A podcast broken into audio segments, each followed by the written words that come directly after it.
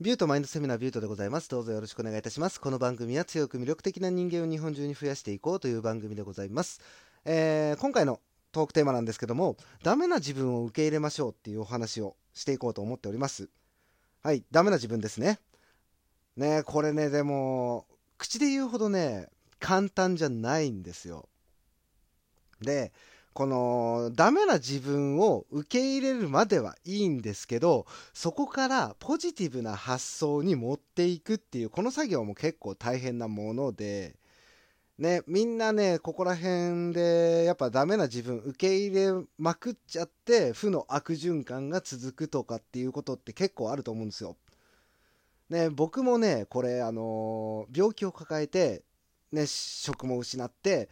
ね、恋人もいなくなってもう本当に孤立して孤独になってそその時にねやっぱこういう状態だったんですよね。であのーこれあくまで僕の体験なんですけどこういう状態の時なんかねあのー人の話してるアドバイスとかなんかそのポジティブな発言とかっていうのに対してうるせえって思っちゃうんですよ。なんなんでしょうね、あのーいらないプライドが邪魔をしてるというか、ね、そもそも僕ね、その配膳業界にいた時に、まあ、結婚式場で宴会場の責任者とかやってたんですよ。ね、若いうちからね、その、えー責任者とかやってると、やっぱりね、自分はその優れた人間なんだっていう思い込みがそもそもがあったんですよね。でできない自分なんていうものを今まで連想してきたことがないからそういう自分って認めらんないんですよね。で結果ねそういう風な変な無駄なプライドがあるじゃないですか。無駄なプライドがあるゆあるがゆえにこの何か失敗をしたとかねそういう失敗とかも受け入れらんないんですよ。失敗を繰り返すことによって結果的にねそれが経験となって対処の仕方が分かってそれをプラスに持っていくっていうことができるようになってきたんですけどなかなかねこの出だしのダメな自分を受け入れるっていう作業を意外とねみんなできてないんじゃないかなとね僕は勝手に思ってるんですよ。結構でも多いんですよね実際問題。でまたね人間ってねこのいらん機能がついてるんですよ。あのー心理学用語でですねハウリング効果っていうハウリングですね。あのーねスピーカーから出てる音をマイクが拾っちゃってそれでキーンってなるあれあるじゃないですか。あのカラオケボックスとかレンタルスタジオとかでよくなるあの感じですよ。キーンってなって耳障りなやつ。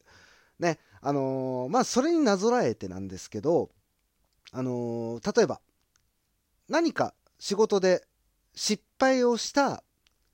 ケースの作業があるとします。で、まあそこにね、ミスをしちゃって、その時にね、上司とか同僚とか先輩とかそういう人たちに、まあしこたま叱られたりアドバイス受けたりとかっていうことをやって、めちゃめちゃ自分がへこみましたと。へこんだ上で、また次の日に同じ作業をしなくちゃいけないってなった時ですよ。ね、この時にもしかしたらまた失敗するんじゃないかなって思ってしまうっていうこれがハウリング効果なんですよ。でこのハウリング効果っていうのがまた厄介なものでこれね癖づくとループするんですよ。でこのループするっていうことは俗に言う負の悪循環まあ、負の悪循環じゃないな。悪循環ですね。負のループ。悪循環っていうこういうものにつながってくるんですよ。でこの負のループとか悪循環っていう状態に陥ってしまうとなかなかね抜け出すのも大変なんですよ。で抜け出す方法としてはあのー以前ね僕が音声配信で話した、えー魔法の言葉をお教えしますとか。かな？うん。あのー魔法の言葉でねだからどうしたっていうのとまああともう一つ方法としてはまあいっかっていうことなんですけど、ね、これを言葉にするだけでまあそのね気持ちの切り替えがしやすくなりますよっていうお話をね以前音声配信したんですけどまあその時の話もよかったら聞いてみてください。で、えーそしてねやっぱりねこの人がねそういう自分がめちゃめちゃ落ち込んでる時にアドバイスをしてくれたりとかねその慰めてくれたりっていうそういう言葉をね聞けないっていうのが一番でかいんですよ。で最初のうちはねそのアドバイスをしてくれてる人もすごく良心的な状態で教えてくれたりするんですよこれこうした方が良かったよねってだけどそれがねやっぱここが人間だなって思うのが繰り返されていくうちにだんだんねそのアドバイスをしてくれてる人たちって嫌になってきちゃうんですよ。言っても分かんないしなってなってきちゃうんですよ。で僕ね今だからこそ思うんですけどその当時そういう風にアドバイスくれたりとか優しい言葉かけてくれた人たちに対して完全に突っぱねていたのでね本当にその時は申し訳なかったなと今は思うんですね。でそれと一番ねこれまずい状態っていうのがやっぱりその聞けないっていうことなんですよ。人がせっかく親切心で言ってくれたアドバイスとかねその励ましの言葉とかって自分がそのダメな人間だって認められたくないからなんか素直に聞けないんですよ。で素直に聞けないっていうことは自分のダメなところに気づけないんですよ。ね完全にその状態ってダメなんですよ。ね自分でこんなの俺じゃないって思ってるとかねこんなの私じゃないってなってる時にねその失敗したとかっていう状況を一回ね納得しなきゃいけないわけじゃないですか。納得してそこでそのエラーに対する対処っていうものができて一つの成長じゃないですか。これをやるきっかけっていうのを失っちゃってるんですよねだからこの負の悪循環に陥ってる人たちって基本的には成長しないんですよそしてこの負の悪循環に陥ってる時って冷静な判断ができてないのでそれに今話した通り人の話聞けないじゃないですか。ってなってくると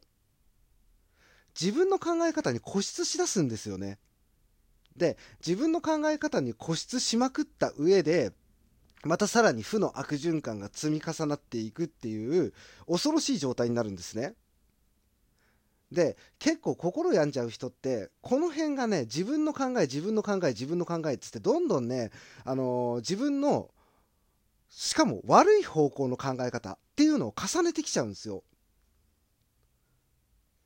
で自分の考え方に固執するからまあいっかとかいやもうだからなんだよつって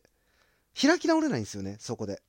認めたくないから、そのダメな自分を認めたくないから、開き直ることってできないんですよ。で、より